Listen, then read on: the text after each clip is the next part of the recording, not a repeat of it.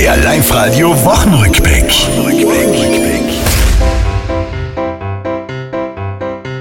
Es wird Land auf und auch Land ab, heftig diskutiert.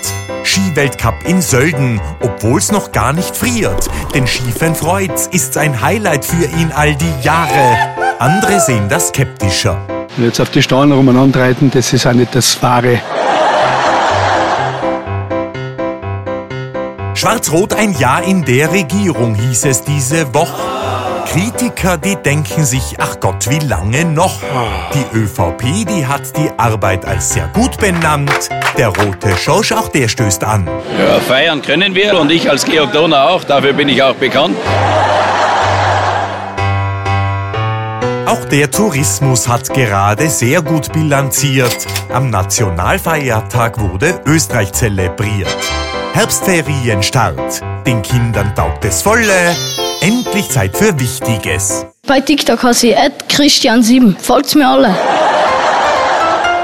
Das war's, liebe Tiroler. Diese Woche, die ist vorbei. Auch nächste Woche Live-Radio hören. Seid's vorne mit dabei.